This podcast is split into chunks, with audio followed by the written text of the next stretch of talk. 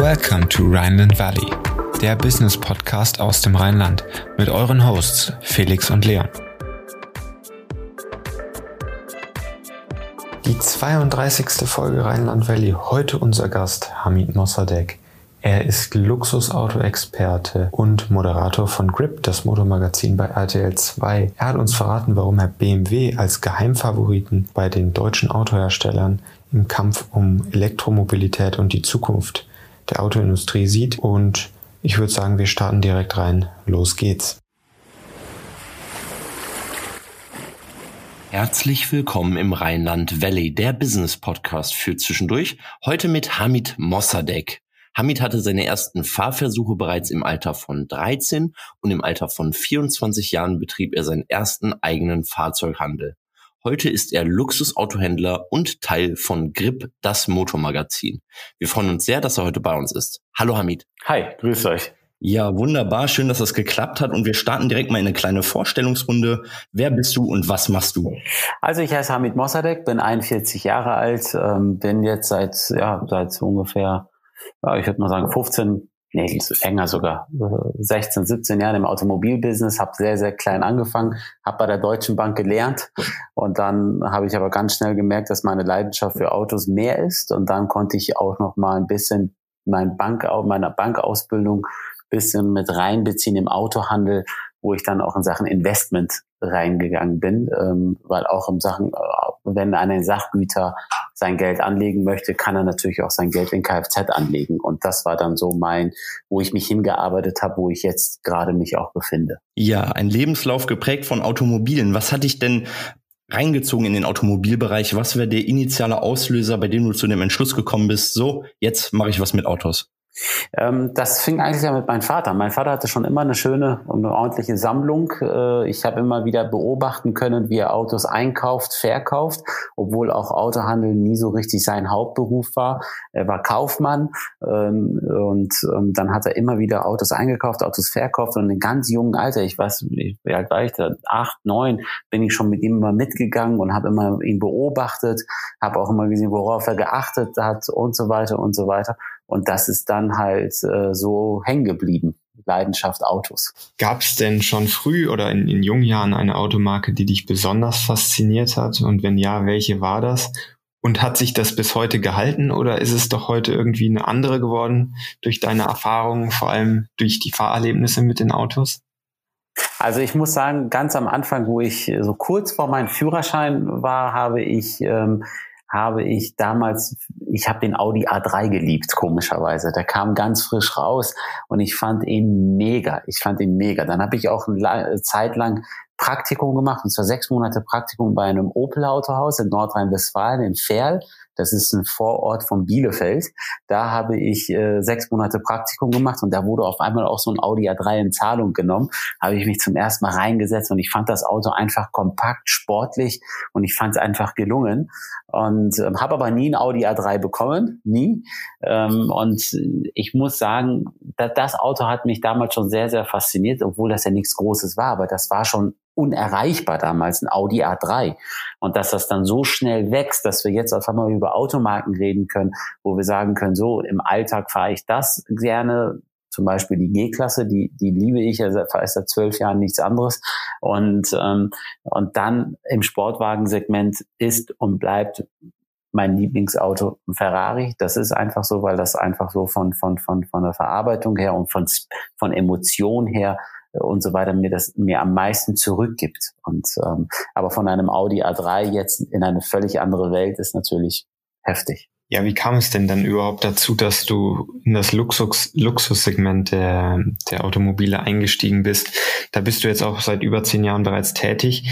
Ich glaube, viele Autobegeisterte und auch Autohändler möchten mal im Luxus, Luxussegment tätig sein oder da damit äh, in Berührung kommen, ähm, weil dieser Bereich auch einfach super emotional ist. Ja, es ist, es ist, ähm, es, es hat sich, es hat sich, ich war eigentlich von Anfang an ja im Luxus. Ich habe, wo ich mir selbstständig gemacht habe, habe ich mit Fiat Cinquecentos gehandelt. Ähm, und zwar aus äh, Anfang 2000er, Ende 90er. Da bin ich deutschlandweit gefahren und habe Cinquecentos gekauft für 800 Euro bis 2000 Euro. 2000 Euro war schon ein Top-Invest. Da musste er schon echt mega sein, eine coole Farbkombi haben oder sehr wenig Kilometer haben. Und dann habe hab ich die Autos immer nach Hamburg gebracht, habe die ein bisschen aufgefrischt, selber poliert, selber fertig gemacht. Wenn die Bremsen fällig waren, habe ich dann Bremsen über Netz bestellt, hatte einen befreundeten Kumpel, der der der äh, Automechaniker war, da hat er mir die Bremsen gewechselt. Da weiß ich noch, da habe ich für einen Satz Scheibenbremsen inklusive Klötze für so ein Fiat Cinquecento 29 Euro bezahlt. Ne? Das waren natürlich sehr kleine Investitionen. Dann habe ich die Autos wieder TÜV fertig gemacht und dann waren meistens so Fahranfänger, Eltern, die für ihre Töchter oder Söhne dann Autos kaufen wollten. Dann haben sie es bei mir gekauft. Und ähm, dann habe ich eines Tages auf der Straße ganz so zufällig habe ich den VW Käfer gesehen und habe dann war mit meinem Vater unterwegs. Ich so Mensch, es sieht doch eigentlich mega cool aus so ein Käfer. Lass uns doch mal gucken. Dann bin ich äh, dann ins Netz gegangen, mobile.de natürlich, und dann habe ich mir Käfer angeschaut und ich weiß nicht, die ersten sechs, sieben, acht, neun Anrufe hieß es immer. Tut mir leid, ist verkauft, verkauft, verkauft. Dann habe ich sofort gespürt, dass da ein Markt ist für so ein Auto. Und ähm, dann bin ich relativ schnell losgezogen und habe ein Auto gekauft. Und mein allererster VW Käfer war ein Käfer von 1983, war ein Sondermodell, ein Auberginenkäfer. Die wurden nur 1983 produziert, in Mexiko-Ausführung. Und das Auto habe ich relativ günstig gekauft, musste auch nicht viel dran machen und habe es einfach inseriert für das Dreifache. Und wenn ich jetzt sage, für das Dreifache hört sich das sehr viel an, aber das war irgendwie, ich glaube, 5.500 oder 6.000 Euro maximal. Und das hat keine zwei Tage gedauert, da war das Auto weg. Und somit habe ich dann mich von den Fiat Cinquecentos, die ja danach schon sehr, sehr kompliziert wurden, TÜV, alltagstauglich und dann Gewährleistung, da sind die Fahranfänger damit gefahren, dann haben sie hier was kaputt gemacht, da was kaputt gemacht, da war auf einmal die Kupplung kaputt, obwohl das Verschleiß ist, dann kamen sie zu mir zurück und so weiter. Dann bin ich komplett umgestiegen auf Käfer und hatte zu meinen Spitzenzeiten um die 20, 25 Käfer im Bestand. Und da ist ja die Welt auch sehr klein. Und dann habe ich Martin kennengelernt. Von damals hieß es noch Martins Käferparadies in Neumünster. Äh, Martin Dux, mit dem ich heute noch befreundet bin. Und er hat nichts anderes gemacht, Martins Käferparadies, als Käfer zu verkaufen. So. Und dann wurde ich so gefühlt nach also er, er, der Erstkontakt mit Martin war auch total strange. Damals gab es ja noch kein WhatsApp oder sonstiges, aber wenn du einen Yahoo-Account hattest, Yahoo-E-Mail-Adresse hattest, konntest du über Yahoo dir schreiben, so Messages. So. Und dann habe ich meinen allerersten, also den Auberginenkäfer habe ich verkauft, dann habe ich noch einen anderen Mexiko-Käfer gekauft, in weiß, innen schwarz. Dann habe ich das Auto inseriert und dann kam auf einmal eine Anfrage über Yahoo, ähm, können wir uns auf Preis X einigen. Ich habe den Preis nicht mehr im Kopf. Ich habe für mich selber alles durchkalkuliert und habe gesagt, ja, passt, machen wir. Ähm, kannst du mir das Auto bringen? Ah, das ist sehr untypisch eigentlich, ne? Das Auto irgendwo hinzubringen, dann wird nochmal nachverhandelt und so weiter. Und dann hat, haben wir echt zwei Tage hin und her geschrieben, bis er mich davon überzeugt hat, das Auto nach Neumünster zu bringen. Das ist von mir damals, von Hamburg, sind das so ungefähr eine Stunde. Wenn du gut durchkommst, dreiviertel Stunde. Ja, dann bin ich mit dem Käfer hingefahren und habe ihm den Käfer ausgeliefert. Und so fing eine langjährige Geschäftspartnerschaft an und dann war ich deutschlandweit unterwegs und habe alles, was an Käfer, Mexiko-Käfer, ähm, G-Cut-Käfer mit Faltdach, ohne Faltdach, verschiedensten Farben, alles gekauft und habe die direkt nach Neumünster zu Martin geschickt. Und ähm, dann kam in der Branche auf einmal so rum, dass ich, ähm, dass ich Oldtimer-Händler bin. So, und eigentlich VW Käfer, okay, kann man als Youngtimer, Oldtimer bezeichnen, aber ich war nicht der klassische Oldtimer-Händler. Und dann kam ein, ein, war ich auf einem Event, dann kam so ein ähm, Typ auf mich zu meinte, Mensch, du bist doch Hamid. Ja, sehr nett, haben wir uns kennengelernt, wäre auch ein cooler Typ gewesen. Und dann hieß es auf einmal, ich suche für einen Kunden ein ganz spezielles Auto, ein SS.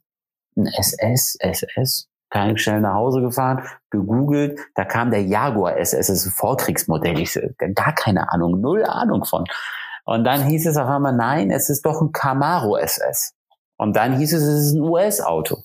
Und dann kam heraus, dass ein spezieller Kunde ein Plymouth Barracuda sucht. So, das war dann mein damaliger Partner, Nigel de Jong, der ein äh, Plymouth Barracuda gesucht hat. Dann war der Kontakt zwischen uns zusammen da. Und dann habe ich in diesem Plymouth Barracuda besorgt, habe ihm das Auto auch fertiggestellt. Und dann war nach acht, neun Monaten, nachdem das Auto fertig war, haben wir eine Firma zusammen gegründet. Und diese Firma hieß erstmal nur US-Autos und Oldtimer. Und dann kam der Spieler und meinte, ich möchte einen Bentley. Dann kam der andere, ich möchte einen Ferrari. Und somit ist dann dieser, dieser, dieser Übersprung gekommen auf Luxusautos. Und ähm, ist ja kein großes Geheimnis, dass wir kein Partner mehr sind, dass wir uns getrennt haben ähm, und jeder seinen Weg geht. Und aber jetzt bin ich immer noch in meinem Segment tätig, bin immer noch für die absoluten Top-Sammler unterwegs. So, diese, so ein klassisches Autohaus führe ich auch nicht mehr, weil ich der Meinung bin, dass freie Autohändler, diese absolut freien Autohändler, die nächsten zehn Jahre gar keine Chance mehr auf dem Markt haben. Ähm, die, die, die, die Hersteller, die Konzerne lassen es nicht mehr zu. Und durch die Technik wird es auch nicht mehr zugelassen, weil inzwischen können wir ja nicht mehr mal selber egal was am Fahrzeug passiert, die banalsten Sachen, du musst zum Autohaus. Und es muss meistens ausgelesen werden. Und ähm, die Zeiten sind vorbei, wo du mal schnell deine Birne vorne austauschen konntest oder mal eine Sicherung ziehen konntest und neu rein. Und ähm, daher gesehen habe ich mich sehr schnell, also habe mich 2018 von so klassisch Autohaus verabschiedet und habe mich jetzt im Background sozusagen, bin nur noch für meine Sammler und für meine Stammkunden unterwegs und wir suchen ganz spezielle Autos und verkaufen ganz spezielle Autos. Ja, super interessant, gerade dass du das ansprichst. Ich bin gelernter Automobilkaufmann. Ah. Ich bin immer noch tätig für eine für eine VW ähm, Autohausgruppe okay. und äh, krieg das quasi tagtäglich mit, äh, wie der Druck vom Hersteller immer weiter erhöht wird, wird das quasi nicht nur der freie Händler, der mhm. sowieso schon, sage ich mal, von von der Bildfläche verschwunden ist, ähm, sondern auch die die Vertragshändler immer weiter von der Bildfläche verschwinden werden. Wir sind selber aufgekauft worden durch eine durch eine Firmengruppe. Das heißt, uns als äh, Einzelvertragshändler gibt's nicht mehr. Mhm. Mhm. Und äh, also wird das alles ziemlich verkleinert und mhm. äh, der Händler ist auch das, was man raushört, in den nächsten Jahren darauf aus, ähm, gar keine Vertragshändler mehr zu haben, sondern ähnliches Modell wie Tesla, nur noch Auslieferungsstätte und ab dafür. Absolut. Ja, super interessant. Jetzt, genau, du hast es angesprochen, du warst irgendwann Besitzer des äh, Luxusautohauses Continental Cars, hat, hast Fahrzeuge an die Oberliga der Fußballspieler und wahrscheinlich viele andere Prominente mhm. verkauft und hast dann aber den Absprung ins Fernsehen geschafft. Genau. Ähm, wie, wie ist das zustande gekommen? Kam da der Sender auf dich zu oder hast du es angeboten? Das wäre super interessant zu erfahren. Also das war, das war so, das war kurz vor WM 2014. Äh, mein Ex-Partner hat ja für die holländische Nationalmannschaft gespielt, hat auch eine sehr große Rolle gespielt, war ja auch Stammspieler. Und ähm, dann war, das war so im Frühjahr 2014, kam auf einmal eine Anfrage vom NDR. Und ähm, da hieß es, wir möchten Hamburger im, die Hamburger Luxusläden, da möchten wir eine Reportage drüber drehen. Und dann haben sie sich so verschiedene äh, Bereiche ausgesucht und unter anderem war auch dann Continental Cars dabei im Automobilbereich. Ähm, und dann waren die bei mir, dann habe ich das zum ersten Mal überhaupt gemacht. Das war auch eine ganz große Diskussion. Wie machen wir das? Weil es war immer ganz klar vereinbart, Gesicht der Firma bleibt mein Partner. Und ähm, ich bin im Background und mache die Geschäfte und im kaufmännischen Bereich. Und im kaufmännischen Bereich haben wir dann alles zusammen gemacht, alles zusammen getätigt. Ähm, und wenn er mal dann da war, weil er meistens im Ausland gespielt hat, hat der dann angefangen äh, auch dann pressetechnisch die Firma hoch zu pushen. Dann haben wir das gemacht, das kam sehr gut an.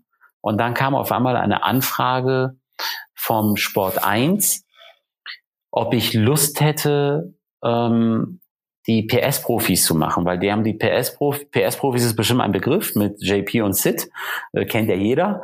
Ähm, und dann, das war aber damals nur im Ruhrpott und dann wollten sie es erweitern, PS-Profis Wien und PS-Profis Hamburg. So, Wien haben sie auch gemacht. Ähm, und bei Hamburg habe ich dann gesagt, Jungs, beim besten Willen, da habe ich mir zum ersten Mal auch überhaupt die PS-Profis angeschaut. Da habe ich gesagt, Jungs, beim besten, ich kann nicht nach bei allen Respekt, aber ich kann jetzt nicht anfangen, nach einem Golf 3 oder einem Polo zu suchen. Ähm, A, ist das überhaupt nicht mein Bereich. Da gibt's Profis für. Das ist JP und Sid. Und B, ähm, das, da bin ich nicht authentisch. Dann, dann komme ich, das nehmen mir auch meine Kunden nicht ab. So, komm, musste ich absagen. So.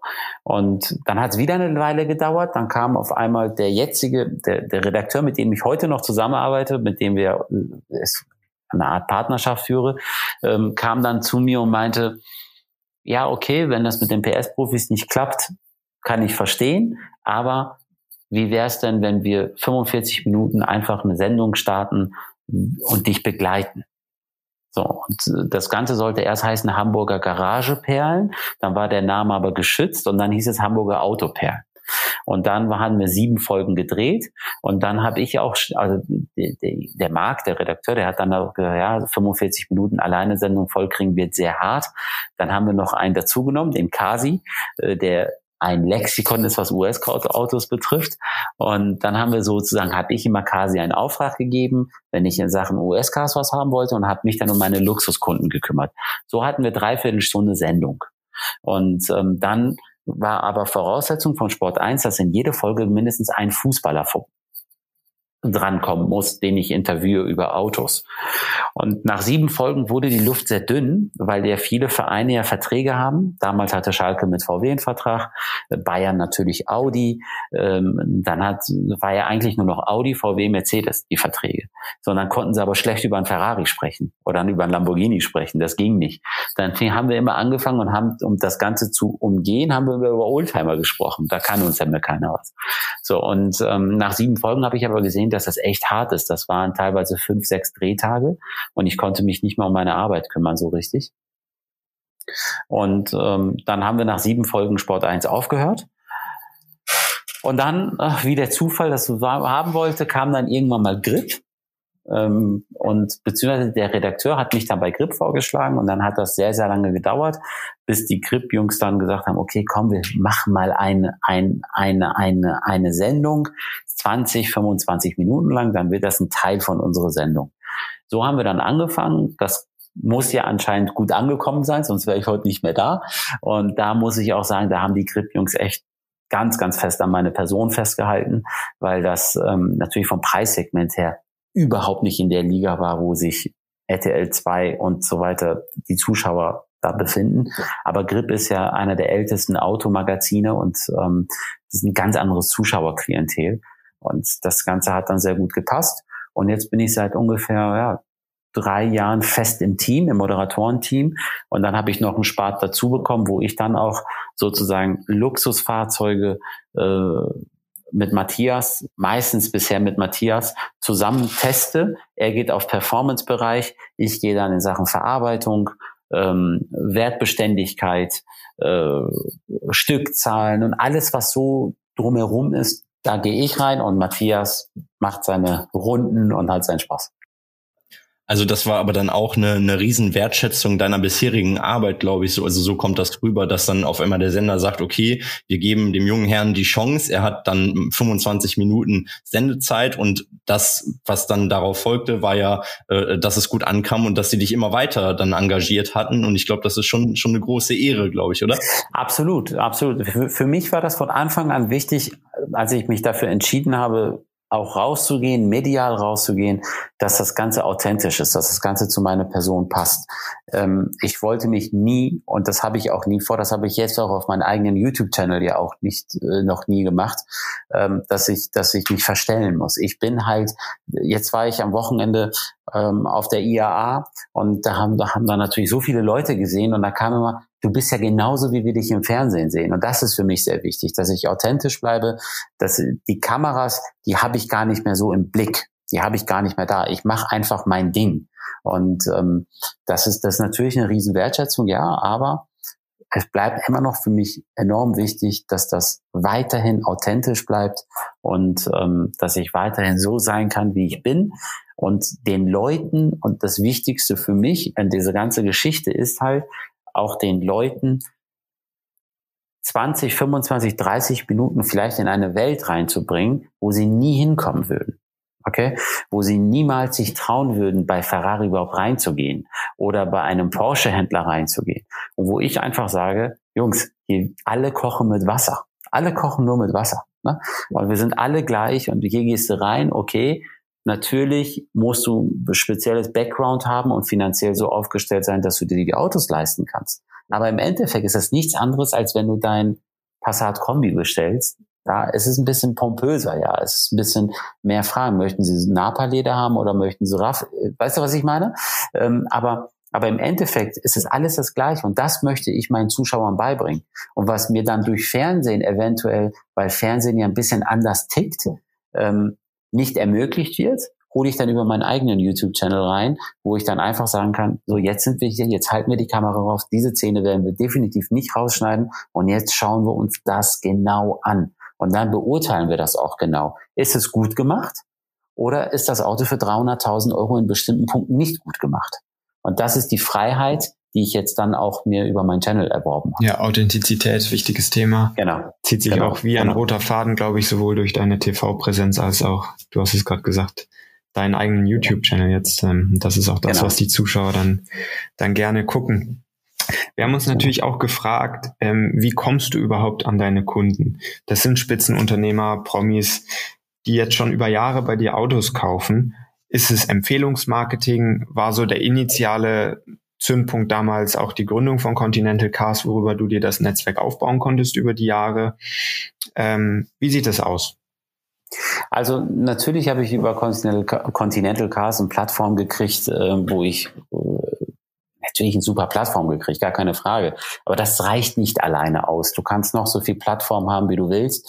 Ähm, diese Kunden haben eine ganz spezielle Erwartung. Die Erwartungshaltung ist eigentlich, dass du 24 Stunden erreichbar bist. Das ist erstmal das eine. Ähm, wenn er zwei Uhr morgens oder wenn er, wenn er in Miami gerade Urlaub macht und wir haben da sechs, sieben Stunden Zeitunterschied und der kommt dann aus dem Club raus und sieht da gerade, was weiß ich, einen knallgelben Lamborghini vorbeigeschossen, macht schnell ein Bild und schickt dir das Bild und sagt, das Auto, Hamid, Genau das Auto will ich haben. Und ich bin nächste Woche wieder in Deutschland, München, Hamburg, Berlin oder keine Ahnung, das möchte ich haben. Und das, das ist einfach in diese Branche, in die, in, im Luxussegment im Auto tätig zu sein, darfst du nicht eine Sekunde Ruhe, also Ruhe geben, weil jede Sekunde kostet Geld. Das ist einfach so. Und ähm, ich habe natürlich meine Stammkunden, gar keine Frage, die auch unheimlich die du pflegen musst, äh, die dann auf einmal spontan in Hamburg sind oder in München sind und sagen, komm, ähm, ich bin jetzt spontan da, wie sieht's aus? Äh, lass uns auf ein Mittagessen treffen. Dann musst du dich auch mit denen treffen, dann musst du dich mit denen beschäftigen.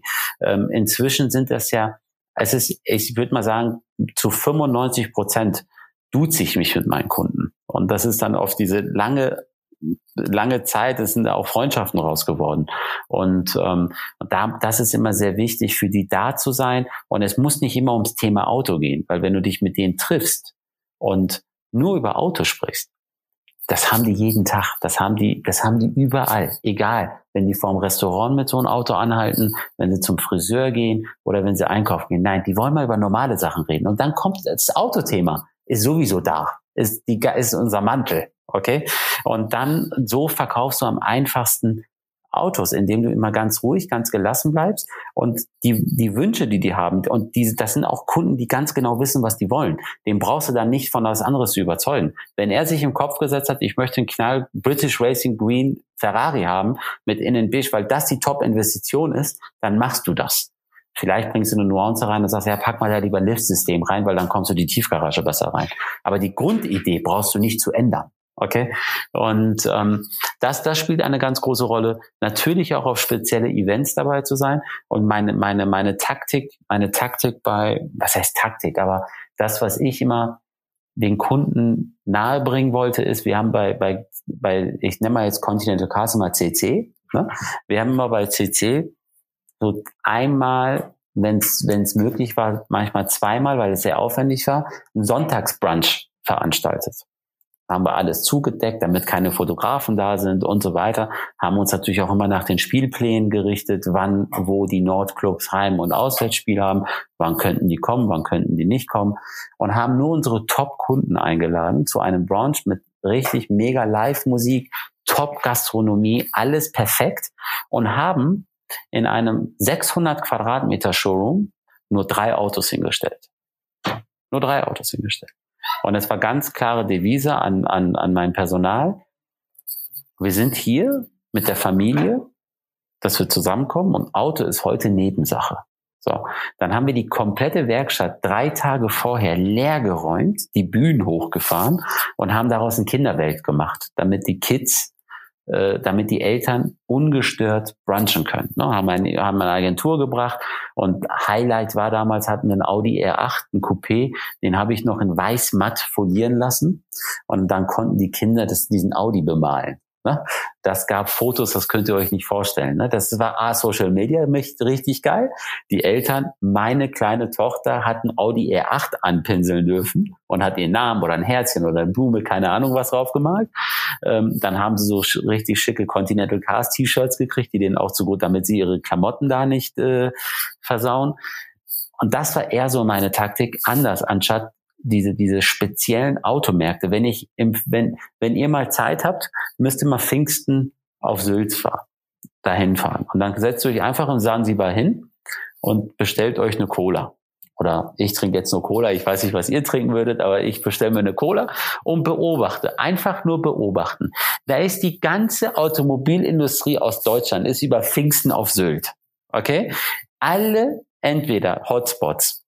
Pony, Sansibar, Vogelkeul, da sind sie alle. Rolls-Royce, Ferrari, alle sind da und die haben alle überall ihre Verkäufer da rumwimmeln und ja, möchten sie Probe fahren? Ja, möchten sie das? Haben sie das gehört? Das war nie meine Taktik. Das war nie meine Taktik. Ich war selber nie da. Ich habe immer zu Pfingsten ein ganz dezentes Auto zu Pfingsten fertig machen lassen. Mal ein Bentley, mal ein Ferrari und habe immer einen Kumpel, der eigentlich Mr. Sylt ist, habe ihm immer das Auto mitgegeben. Ich so, du nimm das Auto mit und park das Auto irgendwo, wenn du Zeit hast, mehr nicht. Und ich, ich, ich lehne mich jetzt aus dem Fenster. Ich würde sagen, ich habe mehr Autos verkauft als diese ganzen Kosten, die die anderen auf sich genommen haben. Vorführwagen hingeschickt, Verkäufer hingeschickt. Das ist heutzutage will der Kunde das so nicht mehr. Im Luxussegment. Im Luxussegment. Ähm, die wollen, wenn du ein bestimmt, wenn du ein bestimmtes Level erreicht hast, wo du so viel Geld hast, wo du sagen kannst, ich habe so viel Geld, dass ich mir jetzt noch ein Auto dazu packe für zwei Millionen Euro. Da möchtest du das zu 90 Prozent auf eine lockere Art und Weise, auf eine ganz lockere Art und Weise. Am besten beim Mittagstisch oder abends beim Essen. Keiner darf dich sehen, alles dezent und dann lieferst du ihn sein Auto aus. Ähm, diese typischen Verkaufsgespräche und Verkaufs davon halte ich persönlich gar nichts. Null, null, null. Also so ein gewisses Casual Understatement in deiner Vermarktungs-Marketing-Strategie. Genau, Casual und jetzt das ja, ich habe ja, ich habe ja ein Seminar, äh, so ein Seminar Wochenende gestartet. Leider kam dann Corona dazwischen, wo wir, ich, ich hatte verdammt viele Buchungen aus Autohäusern in Deutschland, aber dann, weil ich das persönlich machen wollte, ich wollte kein E-Learning daraus machen, was ja heutzutage Mode ist, wo du E-Learning machst. Aber ich finde, gerade unsere Branche ist wir handeln im Luxussegment sowieso, aber auch der kleinste, ich, ich nenne mal jetzt meinen Lieblingsnamen Dacia Duster, okay? Ähm, auch da haben wir eine gewisse Emotion. Wenn einer, in, wenn einer sich das Geld angespart hat und sagen kann, ich hole mir jetzt mein SUV für 12.000 Euro, hat das die gleiche Wertschätzung, als wenn einer kommt, ich hole mir einen Kalinen für eine halbe Million Euro. Okay? Der hat auch darauf lange gespart. Und das, was wir machen, ist einfach nur mit pure Emotion zu handeln. Und diese pure Emotion kriegst du nicht über irgendwelche Verkaufstaktiken hin. Und äh, mein Seminar fängt immer so an, die erste Begrüßung, wie ich auf den Kunden los, also wie, wie ich den Kunden empfange, ähm, wie ich mit dem Kunden, wie ich dem Kunden erstmal seinen Freiraum lasse, dass er überhaupt atmen kann. Okay? Weil viele fühlen sich dann so bedrängt, wenn du die ganze Zeit daneben stehst, das ist das, das ist das, das ist das, das ist das, das ist das. Ein Ferrari-Kunde weiß ganz genau vorher, der weiß besser als du, wie viel Newtonmeter das Auto hat, was auf 0 auf 100 ist, 0 auf 200, der weiß alles. Der kommt nur noch in deinen Laden, um das Auto zu bestellen. Okay? Und um, dann kommt er natürlich nicht nur in deinen Laden, dann geht er noch zu drei anderen Ferrari-Händler. Da, wo er sich gut fühlt, da bestellt er. So, der Erstkontakt ist sehr wichtig, ihm Raum zu geben, ihm Luft zu geben, dass er überhaupt sich mal das Ganze nochmal richtig anschauen kann. Meistens haben sie die Frauen dabei. Das sind die größten Gegner eigentlich. Warum brauchst du einen Ferrari? Wir können doch, wir können doch das und das und das machen. Nein, der Ferrari ist jetzt richtig. Okay? Ähm, dann immer ganz dezent da reinzugehen und dann hatten, dann war eine Mittagspause und dann kamen sie wieder und dann war ein niegelnagelneuer Ferrari mitten im Raum. Okay, da waren natürlich erstmal die Augen von den Verkäufern sehr groß, gerade im VW Audi Segment und so weiter. Und dann haben wir, dann haben wir live an einem Auto geübt, beziehungsweise das Ganze durchgespielt. Wie bringe ich das Auto rüber? Wie bringe ich das Auto rüber, ohne arrogant zu klingen, dass ich hier ein Ferrari stehen habe? Eine, ein Auto, was vielleicht schon längst ausverkauft ist, weil es ein Limited Edition ist. Aber wie bringe ich das Auto rüber? Und wie bringe ich die Emotion rüber? Wie bringe ich diese Handarbeit rüber? Wie bringe ich auch die Fehler rüber? Auch ein Ferrari hat Fehler. Ne? Ähm, ja, und dann das, das Ganze hat dann immer zwei Stunden gedauert und dann haben sie wieder Pause gemacht und dann kamen sie wieder und dann stand das hässlichste Auto der Welt dort. Und das hässlichste Auto der Welt ist, was denkt ihr? Ah, ich glaube, da gibt's einige, die dazu aber, aber das ist, Genau so ist es, genau so ist es. Fiat Multipla, erste Serie, hässlicher geht's gar nicht. Haben wir gekauft für 800 Euro.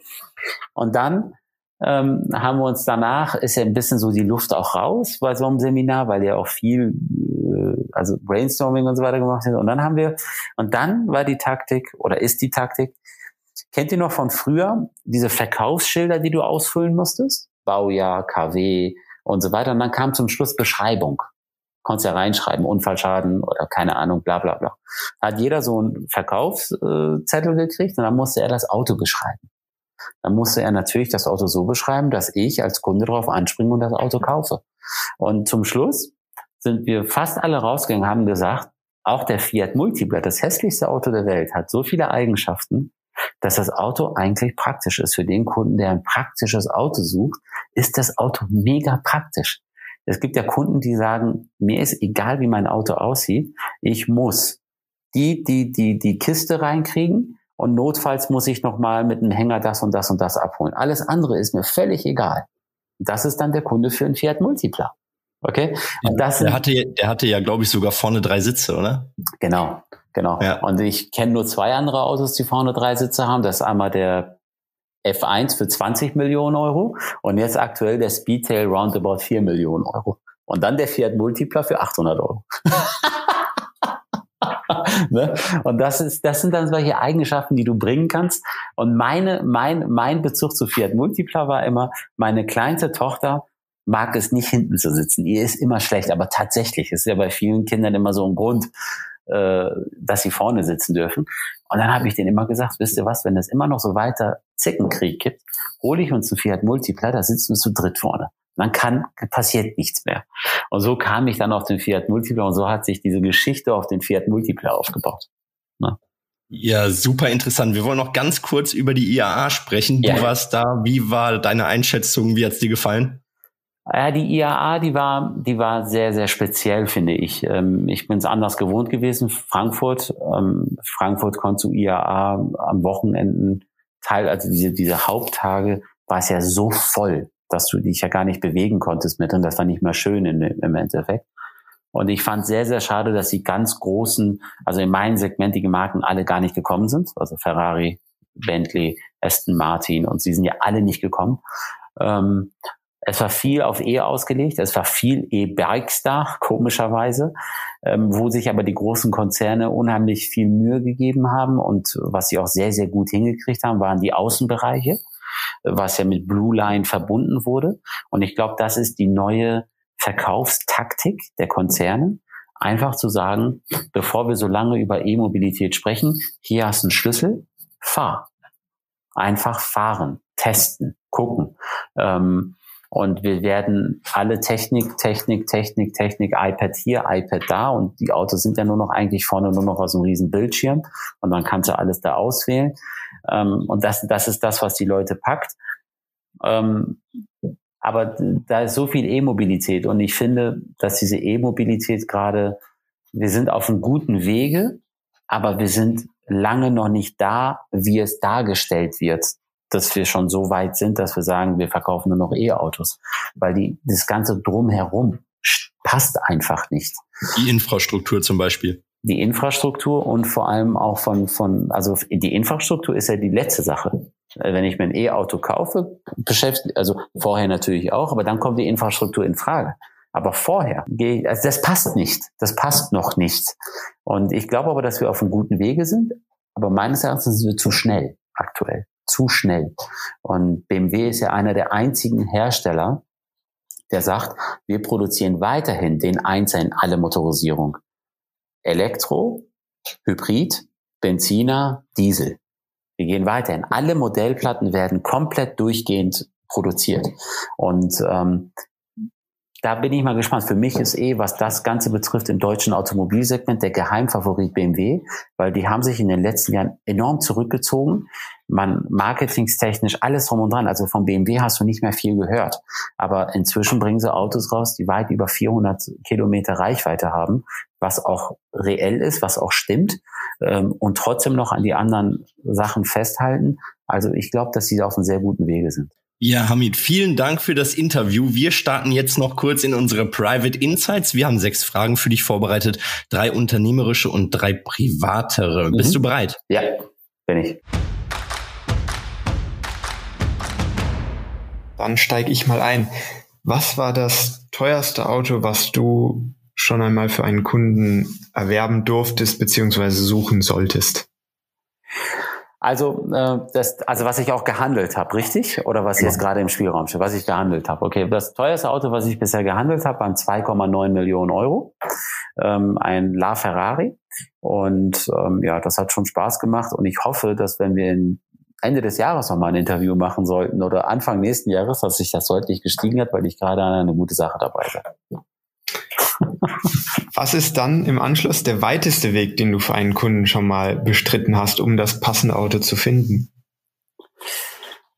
Das ist komischerweise, da war ich in Argentinien, habe einen Anruf, ich war in Buenos Aires, habe einen Anruf bekommen und ich musste Tag später in Saarbrücken sein. Okay? Musste dann alles abbrechen und musste in Saarbrücken sein. Und jetzt findet man die Verbindung Buenos Aires Saarbrücken. die ist nämlich krass. Und das war das weiteste, was ich bisher hatte, ähm, wo ich von Buenos Aires mir einen Tag später einen Flug gebucht habe nach Frankfurt, in Frankfurt einen Mietwagen genommen habe und nach Saarbrücken gefahren bin. Und das Geschäft hat geklappt. Schön zu hören. Und welchem Kunden oder was ist dein Traumkunde? Wem würdest du am liebsten mal ein Auto verkaufen, beziehungsweise mit wem würdest du sehr gerne mal zusammenarbeiten?